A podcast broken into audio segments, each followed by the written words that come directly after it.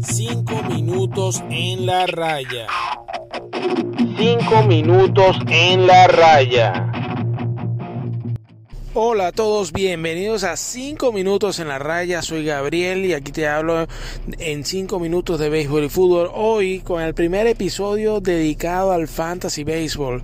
Se acerca marzo, la noche se hace más corta y el béisbol toca la puerta y por eso todo este mes de, marzo y finales de febrero estaré con varios temas sobre el fantasy béisbol para que bueno, para que para que ganes dinero durmiendo como que si fueras un inversionista.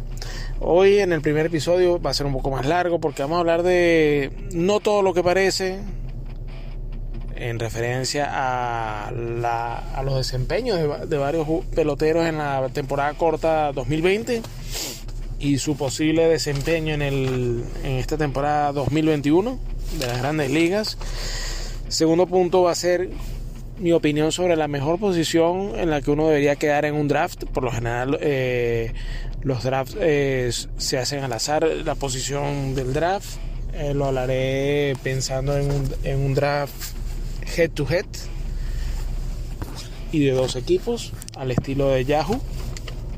Igual, igual eh, cuando hable de, los desempeños eh, para los jugadores que yo considero a resaltar, lo haré siempre en función de, de un fantasy head to head de dos equipos, 12 equipos y el último punto es una reflexión acerca de usar o no usar relevistas en tu equipo de fantasy. Eh, donde se tomará en cuenta que bien sea utilizando la estadística de juegos salvados o de holds o, eh, el neto entre salvados y holds, eh, ¿vale o no vale la pena usar relevistas en tu equipo. En el primer punto, donde me voy a explayar un poco más, es no todo lo que parece. ¿Por qué? Porque hay jugadores que tuvieron un pésimo año 2020, eh, condicionado por un inicio tarde de la temporada, poca preparación, porque el sprint training fue cortado el 15 de marzo y reiniciado básicamente tres semanas antes de, arrancar la, temporada. Y, eh, y, también, bueno, eh, pocos partidos, no muchos agarraron el ritmo y bueno, eh, quería hablar un poco de estos jugadores que hay que tomar en cuenta. En primer lugar, yo creo que no lo han arenado. No lo han arenado que su desempeño habitual de todos los años eh, va a verse más quizás modificado en este año porque pasaba de los Colorados Rockies a los Cardenales de San Luis. No lo han arenado el año pasado jugando para Colorado. Eh, en 182 turnos, 253 averajes, 8 honrones, 26 empujadas, un desastre, una decepción, un bateador que siempre no pasaba de la octava elección de la primera ronda, eh, es un bateador que de por vida tiene 293 verajes, 28 honrones en promedio por temporada, 91 carreras empujadas en promedio. Eh, en nuestro análisis express de hace más o menos un par de semanas yo hablé de que si bien no lo han arenado va a tener una caída en sus números. Eh, su averaje va a estar en, torno a los 270 de, de promedio va a llegar a 30 cuadrangulares y alcanzará las 100 carreras empujadas, por lo cual, si bien no va a ser un, bateador para tomar en la primera ronda, sí va a ser un bateador que puede ser tomado en ronda sexta, estamos hablando ya alrededor de la eh, elección número 60 en adelante, yo creo que un bateador muy, muy válido. El otro eh, bateador que yo creo que no puedes dejar de lado por haber tenido una temporada asquerosa es Christian Yelich, batió apenas para 205 de veraje, 12 cuadrangulares y 22 empujadas. Es un bateador que en las dos últimas temporadas viene bateando para 327 de veraje en promedio, 40 cuadrangulares en promedio y 105 carreras empujadas. Yo creo que Yelich le afectó eh, el cambio de esquema para el año pasado. Yo creo que Yelich tiene que estar en tu elección de la primera ronda. Cody Bellinger, Cody Bellinger eh, siempre he tenido eh, el debate de que Bellinger no, fue, no es el Bellinger de la temporada 2019, es un bateador más, se puede decir, de lo que muestra en su promedio, un averaje de 260, 32 cuadrangulares y 81 carreras empujadas que muy buen muy buenos números. Un bateador, yo quiero tener un bateador así en mi equipo, un outfielder así. Pero un outfielder que es para estar siendo tomado a partir de la ronda 5 o 6, ¿no? En la primera ronda. No se caigan con Bellinger. Bellinger eh, no fue el Bellinger, no va a ser el Bellinger del año pasado bateando para 2.39, pero tampoco va a ser el Bellinger del 2019.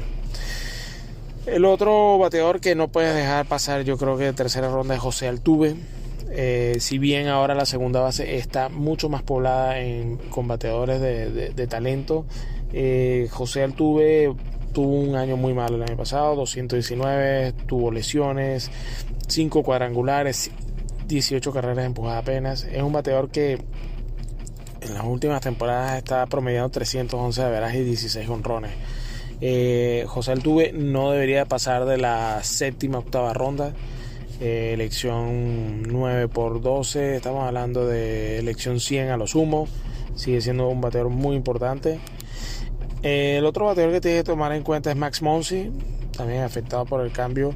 Es un bateador que el año pasado bateó 192 de veraje, 12 honrones y 27 empujadas, bastante poco productivo, a pesar de que en honrones y empujadas estuvo decente. Es un bateador que tienes que tener en tu equipo, elección 8, 9. 254 averaje es mi estimación y no debería bajar de 35 honrones y 90 carreras empujadas. Pasando a los pitchers, dos pitchers que tuvieron una mala, un mal año. Empezamos por Chris Paddock, que, que tuvo un año muy malo, el famoso segundo año que siempre cuesta a los lanzadores, sobre todo, tuvo una efectividad de 4.73, 4 y 5, 4 victorias, 5 derrotas y una caída importante en el ratio de ponches por cada 9 innings, de 9.83 de la, temporada 19 a 8.85. Eh, Chris está trabajando en mejorar el giro de la pelota, el traslado eh, eh, de su recta, el movimiento de, la, de, de, su, recta. tuvo un cambio significativo versus 2019 y según los coaches esta puede ser la razón de, su mal desempeño y, y, ya está trabajando en esto así que ojo con Chris Paddock que no puede escaparse de ser una elección número 10, 11. Y en San Diego va a tener un buen run support, un este de lanzadores, no lo puede dejar ir más allá de la ronda 10.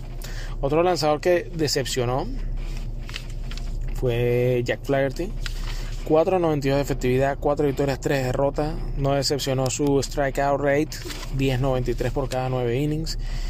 Eh, y, pero sí un whip muy malo, 1.21 para un lanzador como Flaherty. Flaherty tuvo un año 2019 estelar, no le batieron nada después del juego de estrellas 0.90 en la segunda parte de la temporada. Lo que hizo bajar más o menos estaba alrededor de, los, de los 4.50 hasta el juego de estrellas de efectividad y, la bajó hasta 2.75. Flaherty definitivamente es un pitcher de primera parte, de segunda parte de temporada. Eh, porque lo demostró cuando debutó en el, en el año 18 y lo hizo en el 2019. Creo que no se adaptó al cambio de... no, tomó el ritmo necesario en su brazo para poder desarrollar ese, esa calidad que, se vio en el verano, en la segunda parte de la temporada del 2019. Así que mucho ojo con Jack Flaherty, no te caigas. Tiene que estar máximo de segundo lanzador en tu, en tu, en tu, en tu equipo. Si lo dejas pasar, lo perdiste y te vas a arrepentir. Ahora bien, vamos con lo que no, ¿qué es lo que no parece? ¿Qué es lo que no parece? Bueno, eh, desempeños como los de Marcelo Zuna. Marcelo Zuna es un bateador de segunda parte de temporada. Lo demostró el año pasado. Bateó 338, 18 cuadrangulares y 56 carreras empujadas. El top 5 de los mejores bateadores de la temporada 2020. Pero si vemos en sus últimas, en las 7 temporadas que ha tenido completas, batea para 277 y 20 cuadrangulares. Es decir, estamos hablando de un bateador que lo puedes tomar fácilmente de, ronda 13 o 14. Último outfield en tu, en tu, en tu, en tu roster. Y dependiendo de la, de la, posición, bueno, eh, de verdad que, que es para para pensarlo si lo quieres tener en tu roster. No te caigas con Marcelo Zuna. No, te, no, lo, roste, no lo draftes en las tres primeras rondas porque te vas a caer. Draftealo en la 8 en adelante. Y dependiendo qué tengas a disposición para elegir. Otro bateador que no va a ser lo que pareció es Salvador Pérez, el niño regresando de, su lesión, tremenda temporada, 333 veraje, 11 cuadrangulares, 32 carreras empujadas en 150 turnos. Eh, el niño tiene un promedio de, eh, por vida de 269 de veraje. No esperemos más allá de un 280. No te vayas a ir a elegir a Salvador Pérez como, tu como el primer catcher. Eh, si eres el primero, o sea, no es el primer catcher en el ranking. No es un. El catcher es un, este es un catcher que lo puedes elegir en ronda 12. Yo creo que no, no, te vayas muy allá con, este lanzador, con este receptor.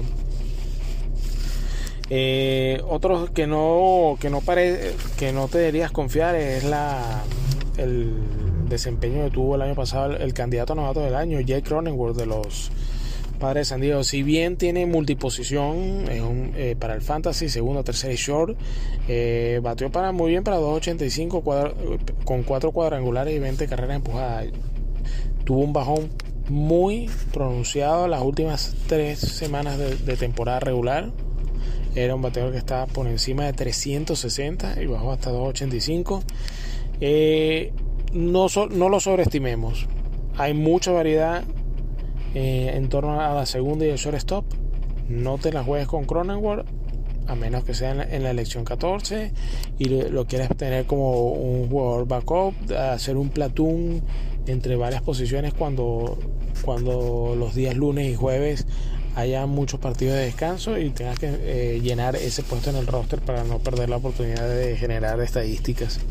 Mismo caso con el, con el novato de Seattle, los marineros de Seattle, Dylan Moore. Eh, si bien batió para 255, pero tuvo 8 cuadrangulares en apenas 137 turnos al bate. Él terminó prematuramente la temporada por una lesión.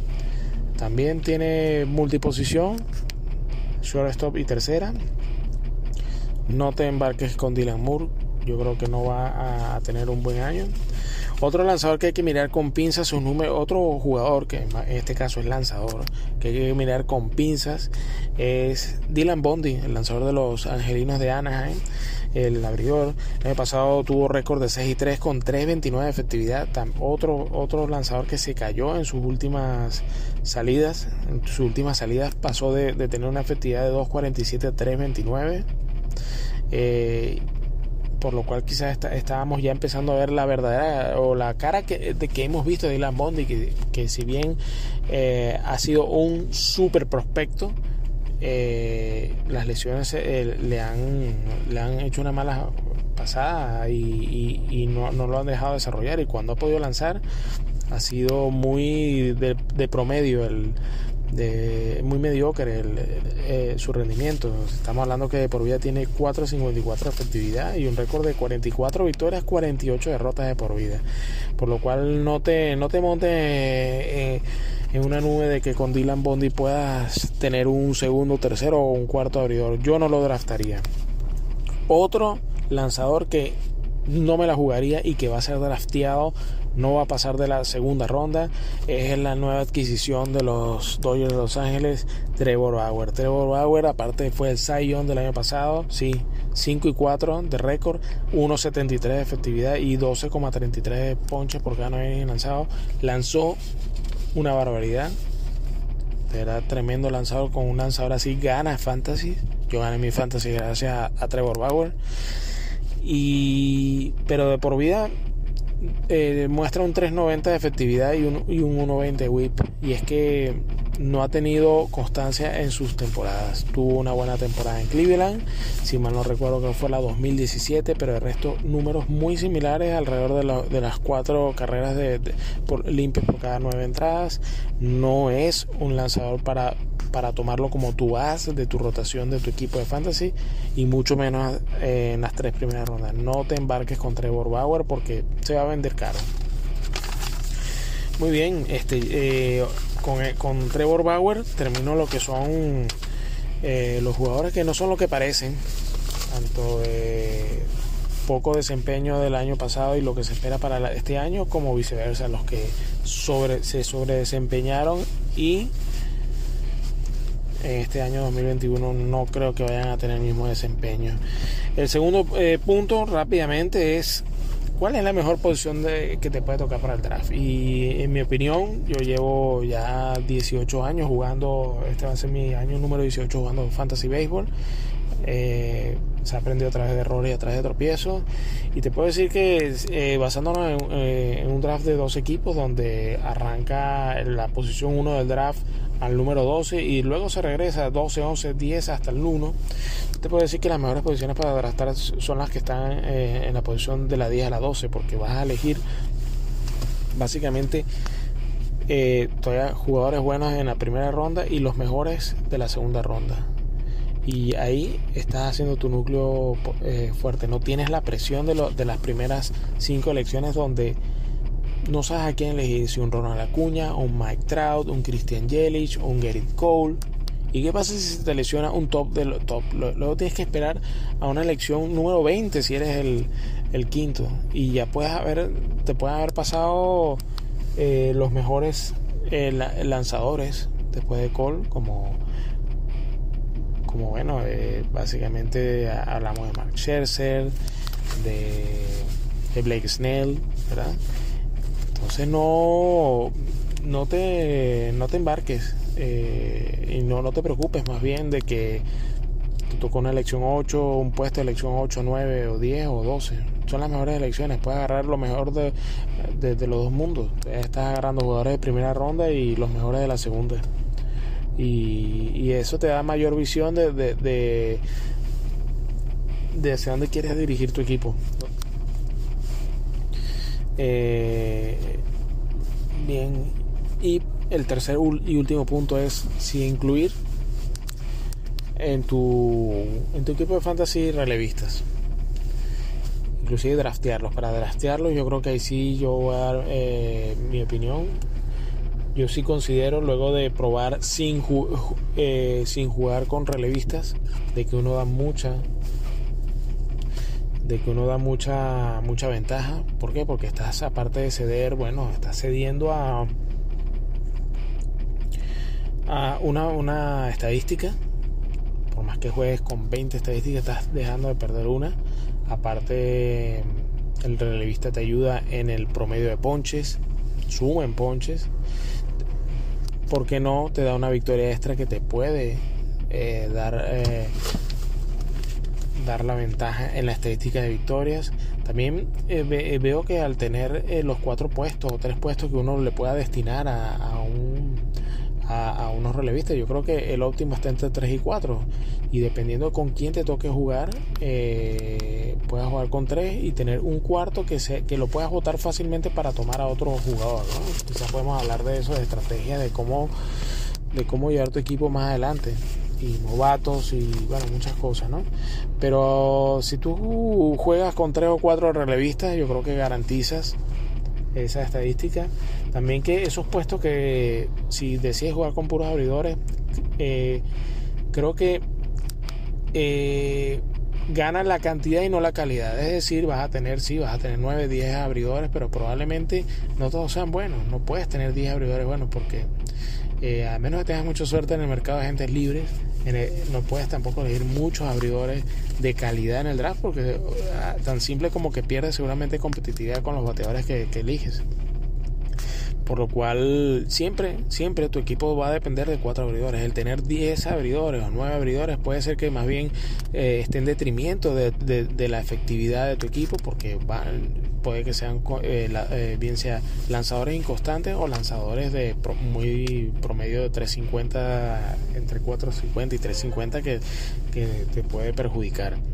Por lo cual yo creo que sí, hay que tener relevistas en tu equipo. En mi opinión yo jugaría con 3 y un cuarto que lo, que lo jugaría para votar, para, bien sea para agarrar una buena oportunidad de un novato que, vaya despuntando, bien sea en bateo en picheo, un lanzador que esté mejorando, que, eh, que se vea consistencia en sus, eh, en sus actuaciones, por lo cual eh, el número óptimo para mí serían tres, tres relevistas. Bueno, y, y, draftear, bueno, draftear, yo sí draftearía mis relevistas. Yo juego, es una liga donde se suman los, los, salvados y, y, los holds. Yo, si las cuatro últimas rondas o tres últimas rondas serían de serían mis lanzadores relevistas.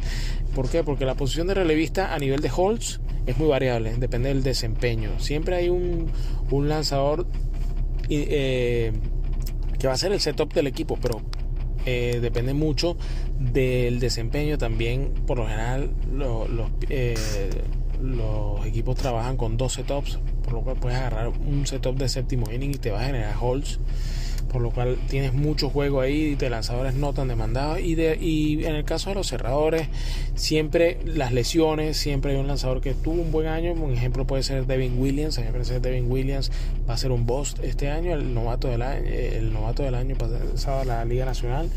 Eh, yo creo que básicamente tiene mucho que demostrar ¿no? Si, eh, una, fue una muestra muy pequeña de, juegos para lanzar y para tener sí, un, récord envidiable, pero los lanzadores, eh, hay muchos cerradores y pitchers relevistas en sí que son de rachas. Entonces, eh, a lo que iba, mm, los hay muchos cambios en los cerradores, bien sea lesiones o desempeño. A veces juegan por comité ciertos, ciertos equipos. Entonces, lo mejor es dejar estas últimas 3, 4 posiciones eh, para eh, puestos o ocasiones de elegir al draft para, para este tipo de posición. Y bueno, eh, con este primer episodio sobre el Fantasy Baseball, damos por finalizado el primero de, una serie de varios episodios donde daré mi opinión sobre cómo draftear, cómo, qué jugadores elegir por posición y bueno, este, se acerca el béisbol de las grandes ligas, así que vamos a todos a disfrutar y, y gracias por su tiempo y será hasta la próxima. Un saludo.